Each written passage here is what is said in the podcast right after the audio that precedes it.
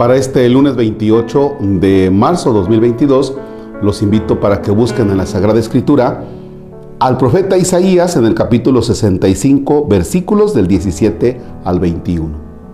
En el nombre del Padre y del Hijo y del Espíritu Santo. Voy a crear un cielo nuevo y una tierra nueva y el pasado no se volverá a recordar más ni vendrá más a la memoria. Que se alegren y que estén contentos para siempre por lo que voy a crear. Porque yo haré de Jerusalén un contento y de su pueblo una alegría. Yo quedaré contento con Jerusalén y estaré feliz con mi pueblo. Ya no se oirán en adelante sollozos ni gritos de angustia, ni habrá más allí recién nacidos que vivan apenas algunos días o viejos que no vivan largos años pues morir a los 100 años será morir joven y no llegar a los 100 será tenido como una maldición. Harán casas y vivirán en ellas, plantarán viñas y comerán sus frutos. Palabra de Dios. Te alabamos, Señor. Fíjense que cuando eh, llegamos a pelearnos con alguna persona, y hay un malentendido, no sé, y le decimos, perdóname, y te dice la persona, sí, está bien, no hay bronca, no te preocupes. Ah, pues qué padre, ¿no? Pero te encuentras a la persona y tú le dices, ¿qué onda? ¿Cómo estás? Y la persona, bien, bien, bien.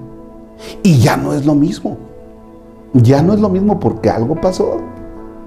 Entonces la persona cuando te la encuentras, trae a la memoria el motivo por el cual te disgustaste. Ya. Diferente a lo que pasa con Dios.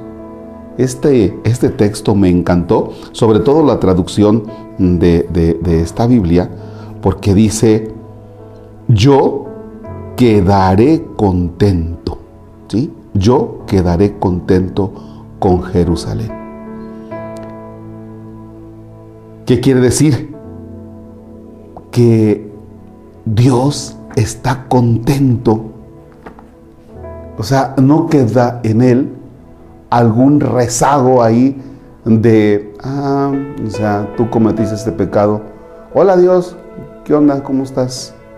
O sea, que tenga un recuerdo. ¿Ya? Lo repito, yo quedaré contento con Jerusalén y estaré feliz con mi pueblo. O sea, hay un canto, hay un canto que se acuerdan ustedes del Via Crucis que dice, no estés, ¿cómo es? No estés eternamente enojado.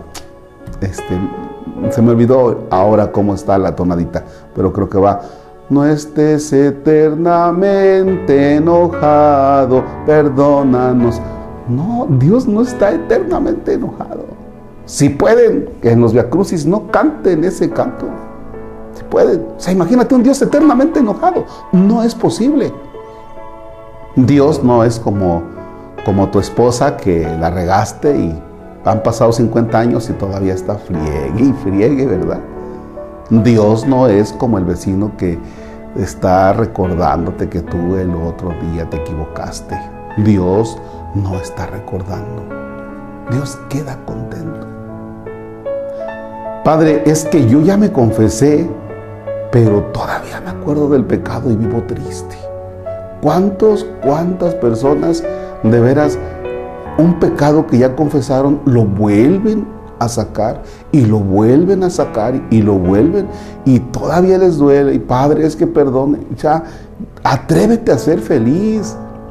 Atrévete a vivir en la libertad de hijo de Dios. O sea, ya no estés ahí con que es que el otro día hice esto. ¿Y qué tiempo tiene? No, pues tiene 56 años, Padre. Ya, dale la vuelta a la, a la página.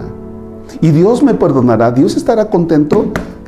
Yo quedaré contento contigo. Si tú reconoces tu pecado y cambias de vida, no es que reconozcas el pecado, no es que te confesaste y has continuando en el mismo estilo de vida. Si tú continúas en el mismo estilo de vida, o sea, Dios ya te ha perdonado, la bronca eres tú. ¿Sí? Entonces, ten en cuenta eso. Me encanta este texto cuando dice, yo quedaré contento. O sea, no te estés preocupando, porque yo estoy contento. De tal manera que Dios en ti ha hecho algo nuevo, totalmente nuevo. Y de eso tienes que estar jubiloso, gozoso. De eso se trata la cuaresma, de que Dios está haciendo en ti algo nuevo. Padre nuestro que estás en el cielo, santificado sea tu nombre. Venga a nosotros tu reino. Hágase tu voluntad en la tierra como en el cielo.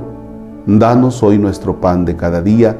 Perdona nuestras ofensas como también nosotros perdonamos a los que nos ofenden. No nos dejes caer en tentación y líbranos del mal. El Señor esté con ustedes. La bendición de Dios Todopoderoso, Padre, Hijo y Espíritu Santo descienda sobre ustedes y permanezca para siempre. Estén contentos, Dios nos perdona.